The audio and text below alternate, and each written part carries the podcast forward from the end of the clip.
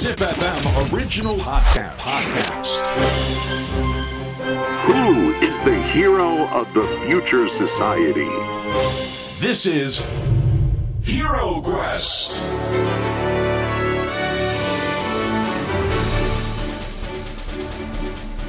ポッドキャストナビゲーター杉原兄です小林玲奈です ZIPFM オリジナルポッドキャストヒーロークエストこのプログラムは社会の課題を解決し豊かな未来をデザインするヒーローを探す聞く冒険プログラムです。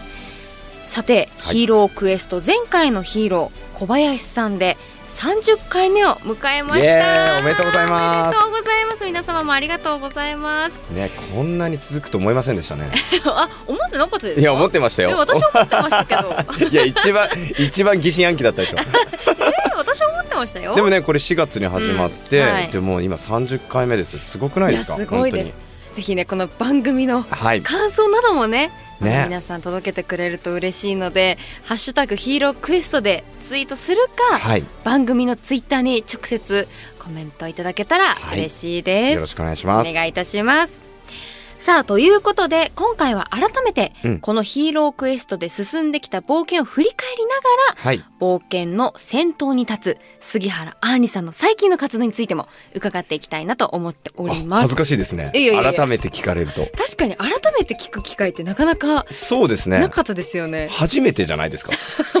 そうかも。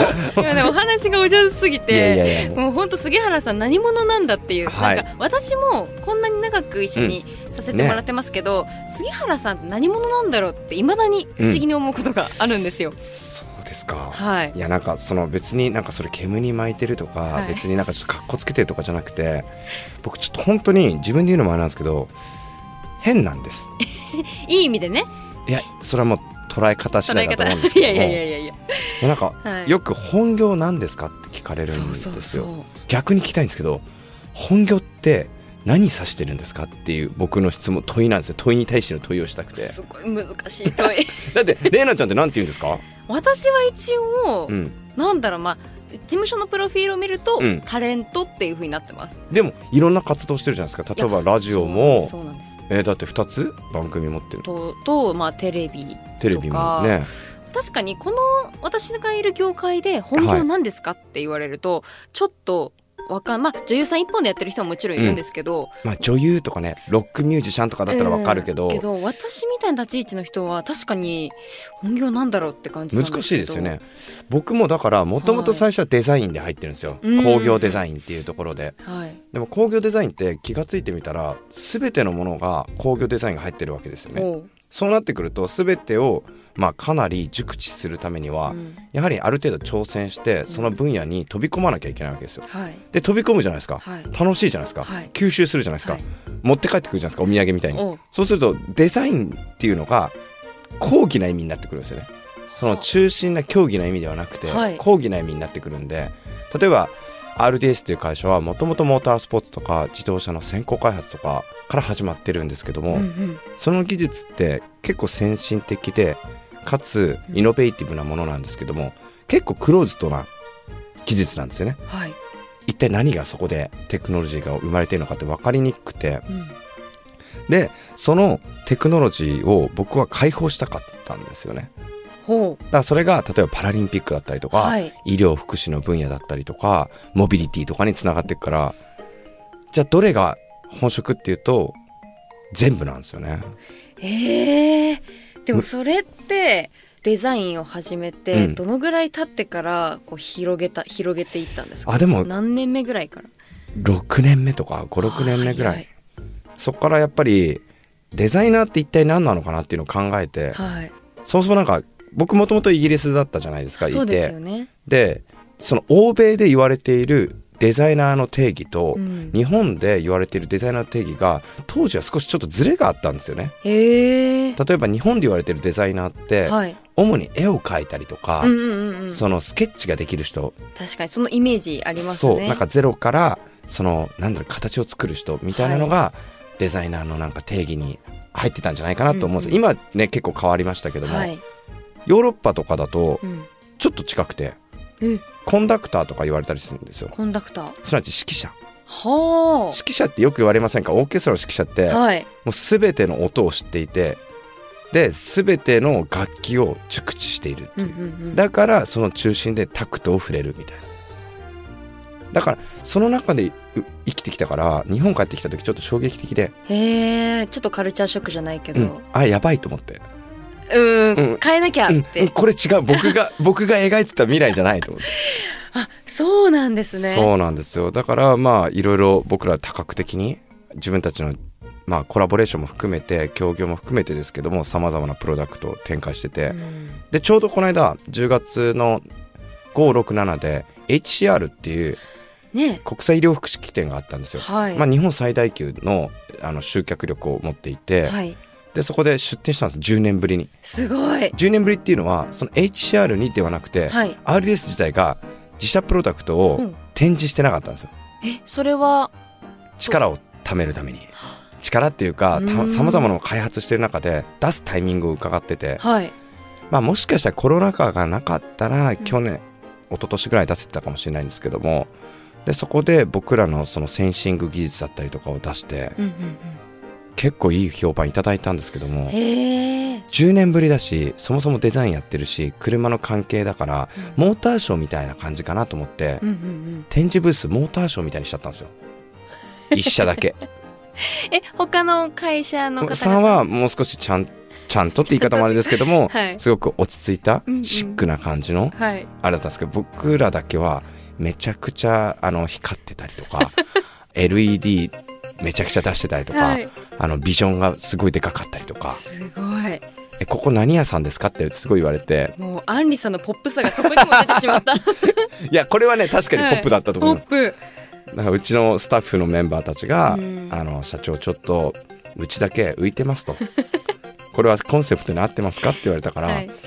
まあ合ってる体でいきましょうと。うん。いうところでまあやったんですけども、はい。でも結構いろいろな評価をいただいてやっぱり人に見てもらうっていうことはすごく大事なフィードバックになるなっていうのはすごい痛感というか改めて実感しましたね。そこでは具体的にどういったものを展示されたんですか？そこではあのもともとあのパラリンピックで伊藤智也選手の体の解析をするためにあったシーティングポジションを測るもともと SS01 っていうのがあったんですけど、はい。それが新型になってベスポっていう名前で出来上がったのとあとはそれに付帯するミグラっていう車椅子。これが連携してて、でそれを統括するウェルグラフという API ゲートウェイでブロックチェーンでその身体データを管理するシステムを発表しましたね。あとはコアラっていうこれも、実はあの学 MC さんがおつけてくれたんですけど名前。ええでコアっていうのは体のコア、はい。でラが、えっとスペイン語で調べるみたいな確かポルトガルかな？なんか調べるみたいなのでマッチしてて。でコアラ。そう。でもともとコアラに似てたんですよ少し。へえでも設計変更を繰り返すごとに、はい。今コアラに全然似てないんですよ。今どちらかでもマウス。マウス？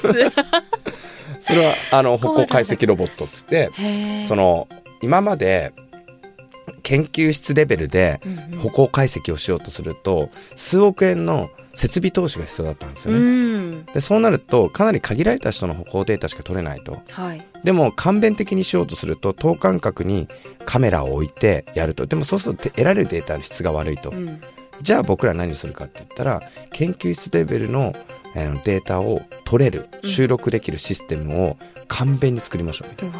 うん97%、6%ぐらい再現率なんです。ええー、ですげえ安いです。何百万とかで取れるんです。すごいですね。で、今はもう POC って言って、プルーフ・オブ・コンセプトを、まあ、実証実験を各病院に依頼して、お願いして、一緒にやらせてもらって、ベースモデルと言われてる N 数、要はたくさんの患者データを取って、はいそれを今マッシュアップしてアルゴリズムを、まあ、すでに僕ら持っているのでそれをもっと AI 化でずっとバーってディープラーニングさせてるんですよ。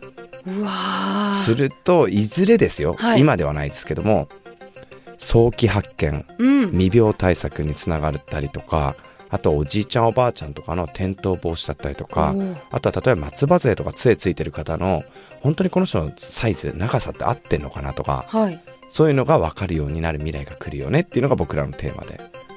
そんなもう細かいところまで手が届くような。さっき玲奈ちゃんが言ってくれた通り、はい本業なんですかってこれぼこれ本業って言われるとちょっと違うんだよなっていう。だってまずこのラジオナビゲーターをされてる時そ点こなんだよね。そこなんですよ。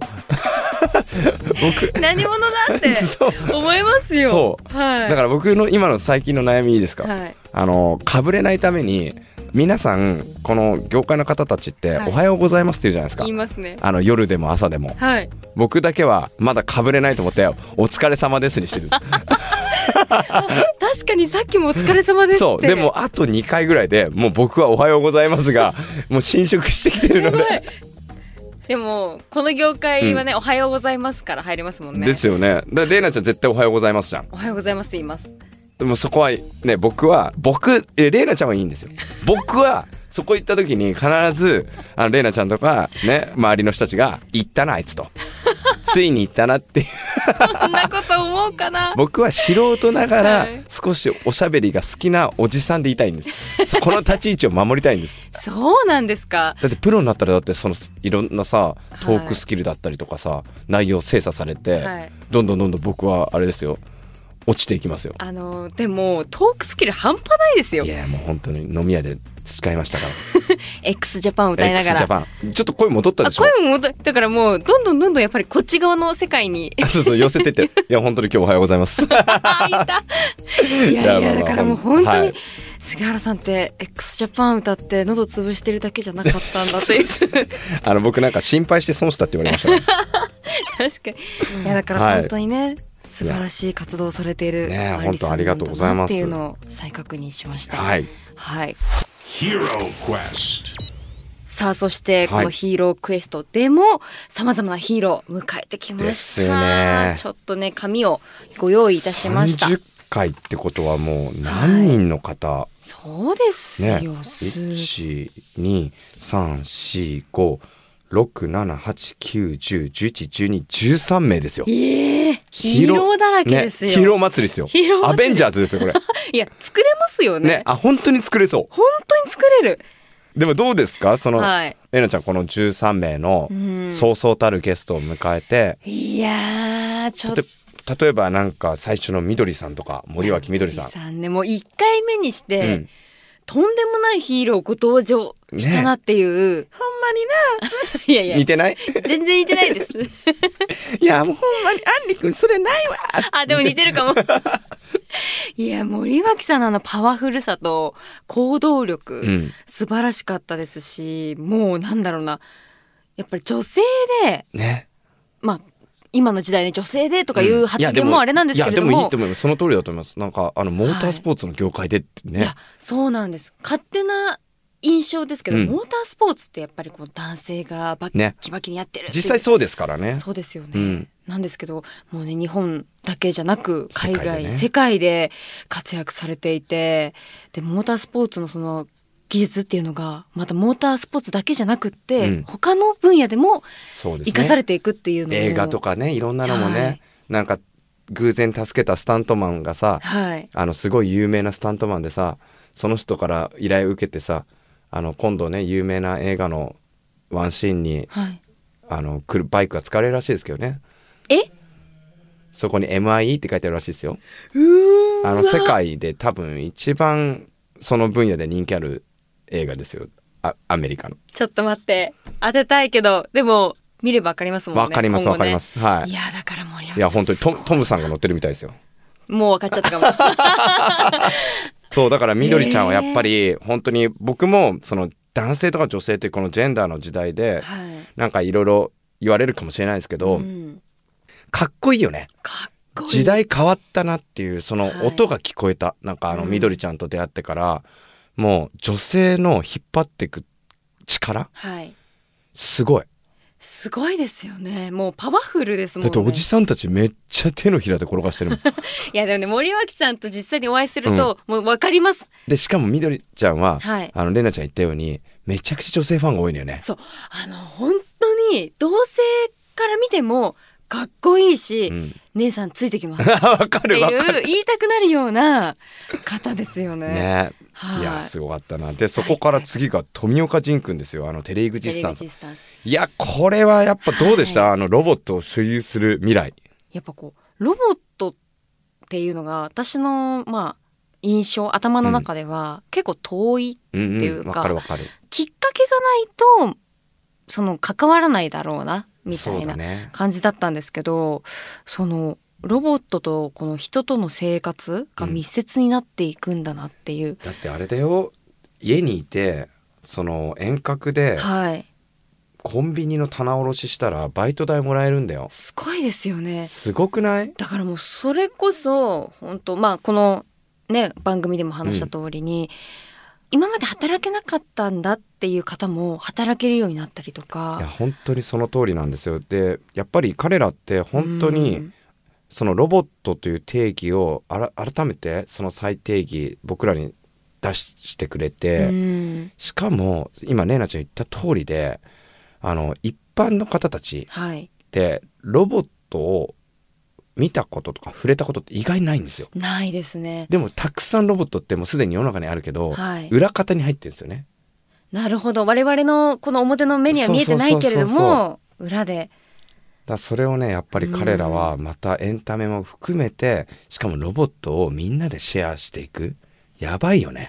いやすごいですよね。いやすごい。本当にしかも何よりもジンくんふ普通にご飯食べてる時より話うまかった そうなんですか？この間一緒にご飯食べた時に、はい。それいじっときましたね。あなんかジンくんこの間すごいちゃんとねあの上手だったねっつって。はいわかもうりいいじんないでよっつってましたけどね。面白い。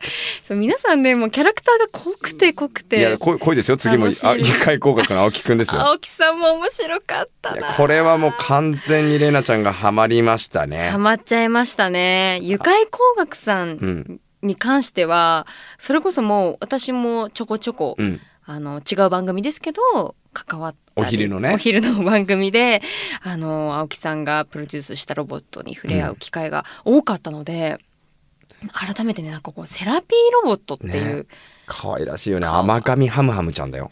あれあの後に、うん。実際に 私のお昼の番組でもうん。また2回ぐらい紹介してました、あ 本当に。青木さん大好きですね。でも確かに青木くんが作り出す、うん。そのセラピーロボットとか空気感のあるロボットって、はい。お昼の時間に最適だよもねう最適なんですよ。でもあれ夜中あ夜中もいいな。そう仕事から帰ってきたりとか、うわーってだからもう結局朝から晩までうん。合ってるんです、あのセラピーロボットは。いやもう青木くんはねもう何よりもキャラ勝ちですよね。いやびっくりしました。うん。で 次の妹さんは飛ばしますか？妹さん聞かせてくださいよ。知ってます。もうゲスト来てくれないと思います、妹さん。自分で番組持って。知ってます。結構テレビ出てますよ。私あのチェックしてます。チェックしてますか？本当。もうね妹さん大活躍ですよね。ねえびっくりするわ。なんかもう本当にお話も上手ですしそう。なんか妹さんが話すと私もやってみたくなるとかなんかこう引き込まれる魅力みたいなものがね。大きくて、なんか温かいよね。温かいですね。で彼がね掲げてるそのノーライフっていうのも、はいなんかその強制的に農業をなんとかしようというよりは、うん。その生活の一部にきちんとそれを組み込んでいこうみたいな姿勢がやっぱり僕らすごい共感するんですよね。そうですね。あとやっぱりこう私はやっぱりこの田舎育ちなので、農業にすごい密接に関わってきた人間としては、農業でそのお金が生まれるみたいなシステムも知らなかったので詳しくは。なんか最近さテレビでさ「ファーストペンギン」ってやつやってるじゃん。ああのの漁師の。あはい。なんか僕いもっちゃんそういう方に行くんじゃないかなと思ってね。なんかパイオニアみたいな感じで。に。だから今のうちにあのたくさんゲストで呼んどこうか。呼んどきましょう、ね。で次が立川英介くんですよ。はいそうですいやこの立川くんの時は僕はもう頭フル回転しましたね。進化思考いや私はもうそもそも進化思考うん。とはからもう入ってるので、いや杉原さん杏里さんと、うん。そのもうお二人の立川さんとのお二人の会話う、ん。もう私ももうパンクするんじゃないかってぐらい。でもさあれどんどん考えていくと、はい。僕らが当たり前のように考えているその思考思想っていうものが一体何にべ何がベースになっているのかっていうのをうん紐解いていってるわけじゃないですか、はい彼の場合は。それはデザインの文脈も含めて。うんでやっぱりその一回彼に言われたのがすごい僕印象的だったのがまあアンリ君がこうプロダクトを作ってるけどもトライアンドエラーのこの連続じゃないと。うんうんうんトライがあってエラーがあるのかエラーがあってトライがあるのかっていうこの必然と偶然の掛け合わせみたいなのが、はいこれが進化していく中での過程なんだよとそうなった時に人間ってどういうふうにこうなっていくのかとかっていう話をしてた時に、うん。やべえこの人と思って。お。すげえ面白いけどあのお酒飲んでる時これ聞いたら頭パンクするわと思って。まあ実際仲いいん実で際仲いいですもんね。いやでも確かにトライアンドエラーの大大切さみたいなものは。そうね。で GDA っていうねあのジャパンインダストリーデザインアソシエーションの、もう最年少か理事長会長に就任してるわけですよ。で彼みたいな若い人がを最初まあ率先して、うんそのなんだろう一番上に立たせたこの日本のデザイン業界は僕は明るいと思いますね。ねえ本来だったらだって日本のデザイン業界のトップに行けるんだよ。はいすごいたくさんいろんな人たちがいてはい多分もしかしたら熟したる思いとか、うんもうなんだろうまあ言い方悪いけどもそこの地位に行きたい人たちがたくさんいたにもかかわらずそれがみんな彼を推したっていうのが確かに。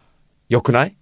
その目上の方々もねこう押したわけですもんね立川さんを。いやすごいなと思ってでやっぱ彼のそういう思想とかっていうのはすごい面白いし、ん。まあ、今後もね僕は一緒になんか一生開発したいなと思うんですけどはい。でその思想っていうところでいくと哲学的なところで次星さんですよスタンフォードオンラインハイスクールの。星さんもね。はい今日フェイスブックで投稿してましたけども。あはい。どんな投稿を？ちょっとぽっちゃりしちゃったからどうしようって。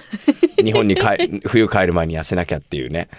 星さんってアメリカはい行ってはい帰ってきて帰ってくるとたくさんご飯が美味しいから、はい。すごい超えて帰るんですよ。で次帰ってくるまでにあのまた痩せてくるっていうこのルーティンをするっていう。ちょっと待ってこんな話だったら星さん何もなかったみたいになっちゃうよね。星さんはでもスタンフォードのねオンラインハイスクール。やっぱり彼の考え方って本当にイノベーティブだしでもイノベーティブって一体何なのかなって考えた時に、うん。至極真っ当な進化をやろうとしてる人たちのことだと僕は思ってて。はいでやっぱり人間ってどうしても構えちゃうわけですよね、うん。変化することに対する。でこれって年も結構関係してると思っていて、はい。加齢によってまあ年を重ねることによって失いたくないものってたくさんあるじゃない。ありますね。家族だったり仕事だったり、まあ地位や名誉やお金や友達やいろんなものがある中で、うん。それをまあ積極的に変えていこうとして2006年7年とかからオンライン化ですよ。いやこのコロナ禍でーはい。もう僕らは手段としてオンラインをやり始めましたよ。うん。でも彼らはもうその十何年前から目的としてやってるんですよ。すごくない？すごいですよ。だってしかもなんか本当にこの番組では言いましたけどもう自分が学生時代にうん。このオンラインハイスクール入りたかったっていう風に、あの僕印象的だったのがあの番組終わった後にはい。写真撮るじゃないですか、はい。毎回。その間に私星さんみたいな学校で先生いたらよかったのにって言った時すごい印象的で ちょっとだけあなんかレイナちゃん学生時代辛かったのかなと思って。いやだってだってまあ私は普通の学生生活を送ってましたけど、やっぱあれだけなんだろうないろんな可能性を見出してくれる先生っうんていうのをねいいよね。やっぱいなかったというか言い方あれですけど。いやわかりますわかります。でもあそこまでクリエイティブなうん考え方の先生ってなかなかいらっしゃらないじゃないですいやか。わかりますよ。右向け右が当たり前な世界で生きてきたんでこんな柔軟な考え方を幼少期から培えたら私今頃もっと変わってた？大丈夫で今からでも変われるから。あ 変わります。いやもうそんな話すると、はい。マジ土曜日のあのお昼ああなたをテレビで見た時に 変な気持ちになるからやめてくれる？頑張ってんなーって。いや頑張ってんなじゃないの。あ大丈夫かな？大丈夫か無理してないかなって。大丈夫たまには休憩も必要だよなんて。大丈夫です。いや次があれですよ、はい。そんな中でちょっともうねスタンフォードオンラインハイスクールからの違いで獣医さんですよ。いやーもう動物を飼ってる身からすると、うん。もう中村先生淳っつって。淳先生。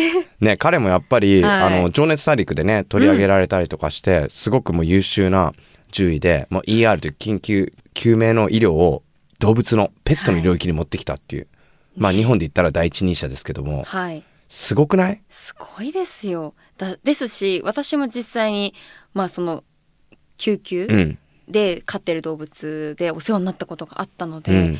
もうなんかそういうシステムを日本に取り入れてくれてもう感謝でしかないというか。確かにね、はい。ありそうでなかったものを当たり前に持ってきてはい。大変だったと思うんですよでね。すよね。やっぱりそのなんだろう犬とか猫を飼ってる方ってペットって言わないじゃないですか、うん。家族って言うじゃないですか。うん。でもやっぱり一方ではその隔たりみたいのがあってその動物にはそんな言いあるなんて必要ないんじゃないかっていう考えも一方であるわけですよ。はい。そこをブレイクスルーしていく？あの気持ちはさすがスラムダンクファン。確かに。あれ何でしたっけ？憧れてる人がいたんですよ桜ねあ花道でしょ？はい。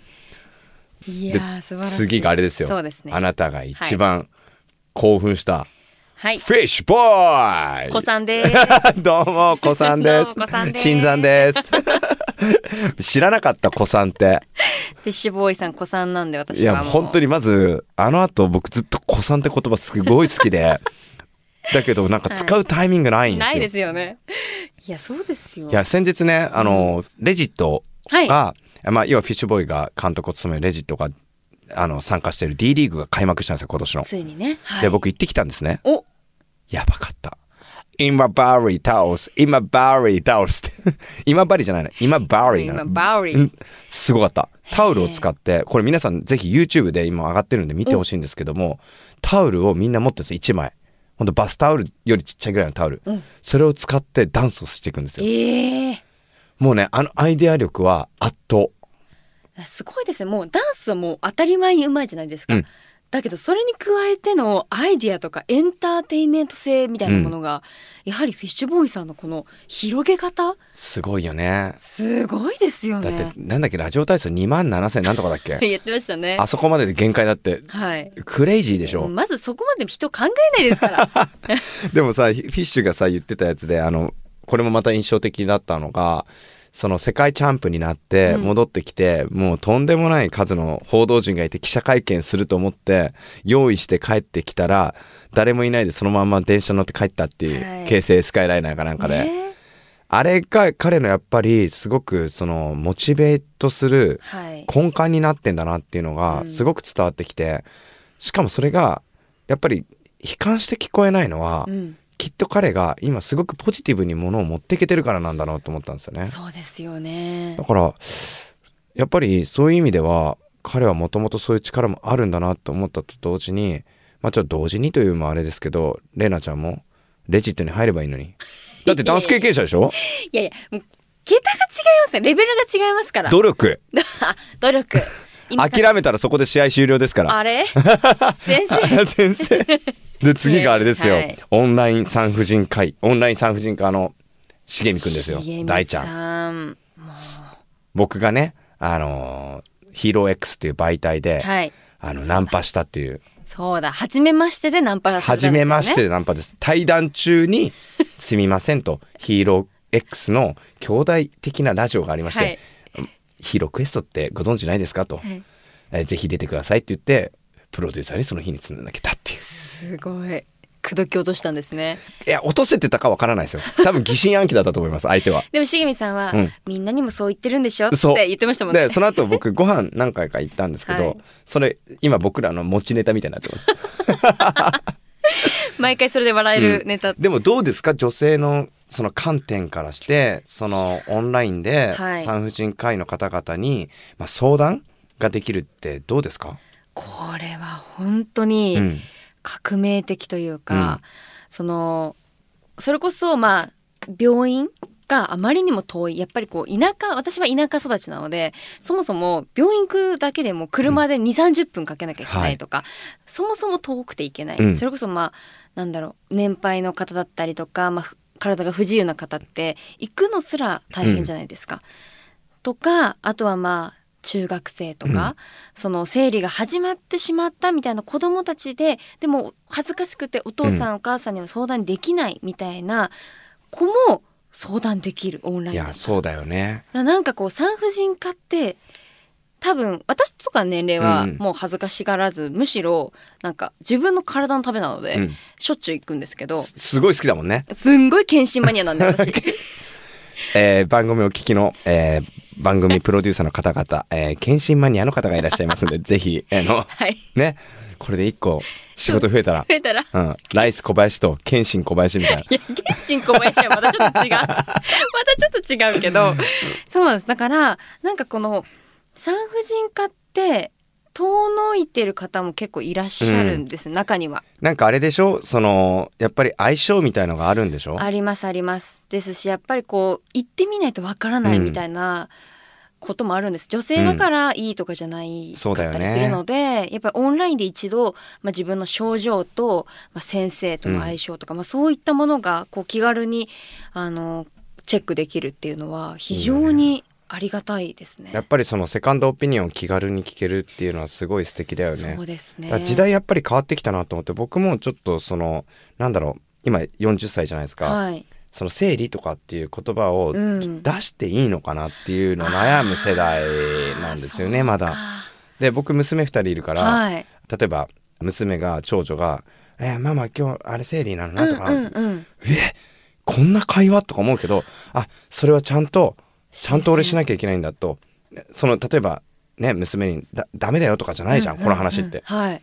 俺がちゃんと変わらなきゃっていう、うんうん。すごく思いましたね。でそれに茂みくんのあの話があったんですごく伝わってきましたね。茂美さんもねそれこそあの旦那様からのオンライン相談も何件ね。かあるみたいなことをおっしゃってましたもんね。わかります。だからやっぱ今はねもう男性もちょっと一緒になって、そうだね。ね女性の。みんなのね体だもんね。そうなんです。大切な人のね。はい。で次があれですよ。医学博士の柳沢綾子先生ですよ。麻酔科医。柳沢綾子先生のお話を聞いて、うん。自分の体の数字うん。をちゃんと可視化しないとダメだって思いました。そうだよ。検診マニアなのに 数字をちゃんと統計取ってないってマジありえないからね。ですよね、何しに行ってんのって僕思うそうだから検診はいいって褒められたじゃないですか、未然に防げる。素晴らしいって言われてたね、はい。めっちゃ褒められてありがとうございますって感じだったんですけど、でもやっぱ数字を見ることでさらに未来の病気とかがうん。未然に防げる可能性がどんどん高くなるう。そうそう。しかもそのデータをどんどん、あの蓄積させていくことによって他のデータの患者とマイあのマッシュアップして共有していくと未来の子どもたちだったりとか、うん。これからなる生まれてくる子たちのすごい素晴らしいビッグデータになるわけですよ。うん。それをやっぱり僕らは本当に世界を紡いでいく気があるんであれば、はい。ね、個人情報保護法っていうのはもちろんすごく大事なんですけどもやはりその辺の観点を柔軟に考えるべきなんですよね。ですね。で世界はそれでもう動いていってるから、はい。僕らその日本が取り残されないためには、うん。あの綾子先生がやっていたそのまあやっぱりそのリサーチ能力だったりとか数値の大大切さだったりとかっていうのを、まあ、僕らは理解してうん。応援するべきですよね。そうですね。ちょっとじゃあ綾子先生に僕の体重毎日送ろうかな。それは迷惑じゃないですか。いやこのデータを ちょっと病院でやってくださいってなるんで。ちょっとねあのすごい怒られそうですねそんなことやったらそね。うですね。で次があれですよ、はい。スカイドライブスカイドライブ福沢くんですよ。彼もはい。饒舌で面白いですよね。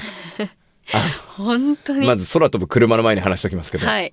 で2025年には空飛ぶ車が万博で披露されて、うんそして当たり前の世界になっていくともうこれ止められないですから皆さん。ねえ子供の頃にうん描いていた夢、未来がうん現実になっていくんだっていう、すごいよね。本当お話を聞いていて実感しましたねだからバックトゥザフューチャーの世界がいやっと来たんですよ。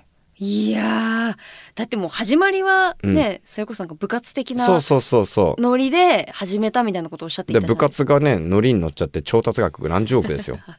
だからやっぱり、はいそういう軽いノリというか好奇心が集まる瞬間っていうのが、すごいエネルギーが強いんでしょうね。そうですねでもその本当に福澤さんだけでなく、うん皆さん割とその軽いノリから第一歩始めてる方多いですよね。そうだから僕も思い起こすとプロジェクトほぼ軽いノリ。そうアンリさんのお話聞いてても、やっちゃおうぐらいな。そうだから眉間にしわ寄せていいものって生まれないと思うんだよね。いあやもちろんすごいたくさんの苦悩とかあるんだけど、はい。忘れちゃうんだよね。ー忘れちゃうんですか？うん忘れちゃう。全然覚えてない。いやだからもう本当に彼が描く未来っていうのは本当今ね世界各国がこぞってこの、うん。あのーなんですか？ドローン、はい。まあ、空飛ぶ車、えー EV 通るという分野で、もう今切磋琢磨してますから本当地味猛量とした世界の中でどこが一気に上に行くんだっていう。ぜひね彼らにはそのもう戦闘集団のトップをね、はい。走ってもらいたいなと思いますね。そうですよね。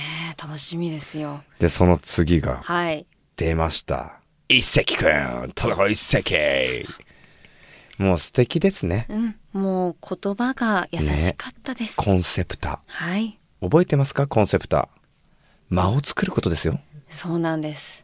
私はもうその間がはい。怖いから全部冷たくなっちゃうんですけど、だから今大事なんです。一生懸命僕は間を作りながら喋ってます。ね 片言みたいになっちゃって。違う、ま、だから間分かってないよね、まあまた違う間ですね。そうそう。田所さんの間とはちょっと違う我々の間が、うんそうだからはい。一石くんのやっぱり考え方って僕すごく、うん。あの共感するし何よりも彼って人と人の間はい。つなげていくプロでもありそこで生まれてくるそのなんだろうプロジェクトとかっていうのが見えてるんだろうね。この人とこの人がつながるとこんな面白いことがあるんだろうと。はい。だから彼に紹介してもらった人とかで僕つながってる人たくさんいるから。へえ。いや本当にあのレターブックとかもさ。いやー素敵でした、ね。あのレターブックアフリカローズとコラボしてね。今やっている、ちょっとアンリもちょっと一個書いてよなんて言われたけど。ええ。いやちょっとつって。アンリさんの書く言葉紡ぐ言葉ちょっと、何にしようかな。ちょっと一緒に考えましょうよ x ジャパンやかましいわ。めちゃくちゃいじってえそこまで来ると X いじりになってるからあね、やばいやばい。それはダメです。それはダメです。な大丈夫？それはダメ。おはようございますの先輩ですよ。すいません。でもまあ、まあ、遺跡くんのようなはい。方がどんどん世界に増えて、ありとあらゆる分野うん。のコンセプトっていうのがアップデートされていくと、はい。本当に僕らの世界って捨てたもんじゃないんだなっていうふうに感じられると思うんですよね、うん。だからもう本当そこはすごく期待してますね。そうですよねでもう次がですよ小林はじめさんですよ。はい。ねブランチパークだったりとか遊び場だったり遊びを手掛ける、はい。もう敏腕プロデューサーですけども。ですね。ね、僕は彼のことを、まあ、パーマ大佐なんて呼んでますけども。え そうなんですか。パーマすげえかけてくるんですよ。でパーマのかかりがあの弱いと「え何今回パーマかけ弱くない?」って言って。であのその「いや今回時間なかったんで」つって僕はすごいそのパーマに対して不満を漏らすっていう めちゃめちゃこだわるじゃないですか なのでぜひねここはもうほんと直近のやつなんでね聞いてもらいたいなと思います、はい。でどうですか？もうこうやってたくさんのゲストを迎えて印象とかなんかありますか？なんかこの番組に対する玲奈ちゃんがなんか感じてきたこととか。そうですね。でも本当先ほど、まあ、言ってしまったんですけれども、はい皆様のそのやっぱり行動力だったり、うん。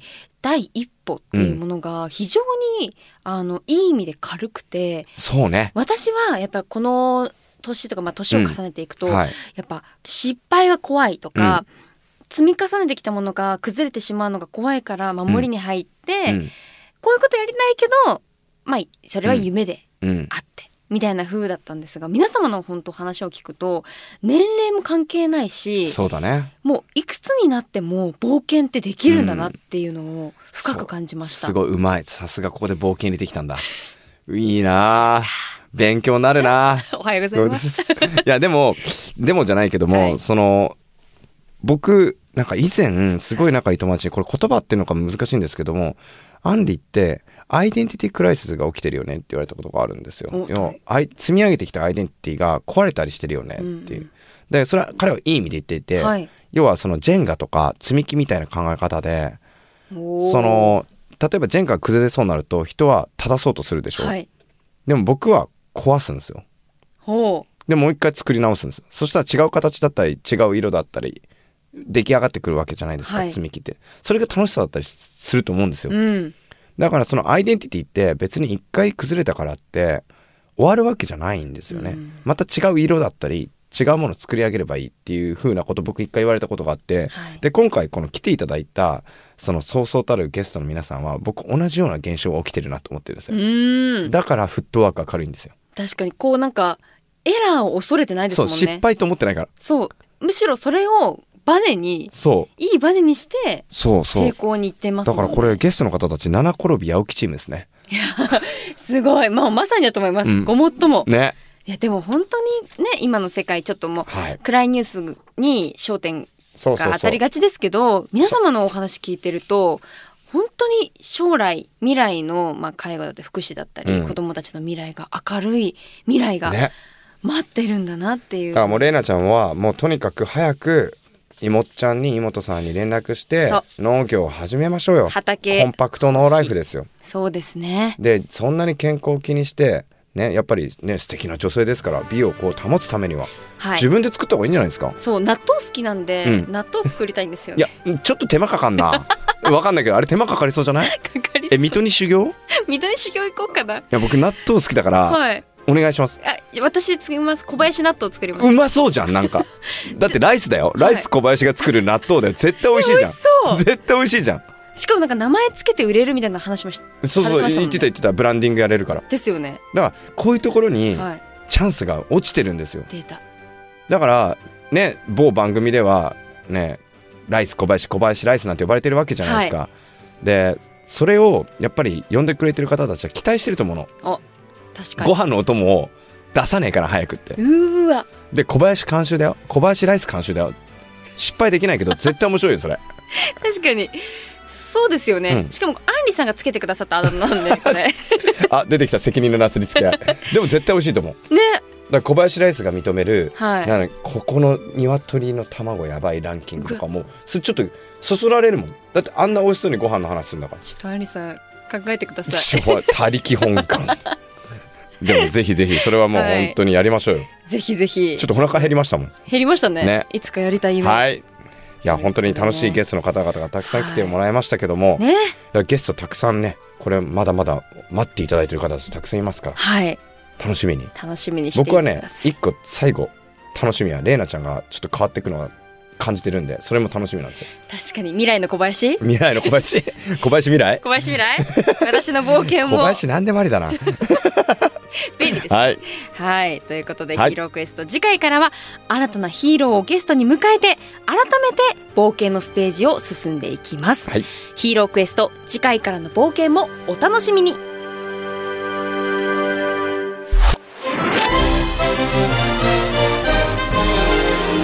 Hero Quest.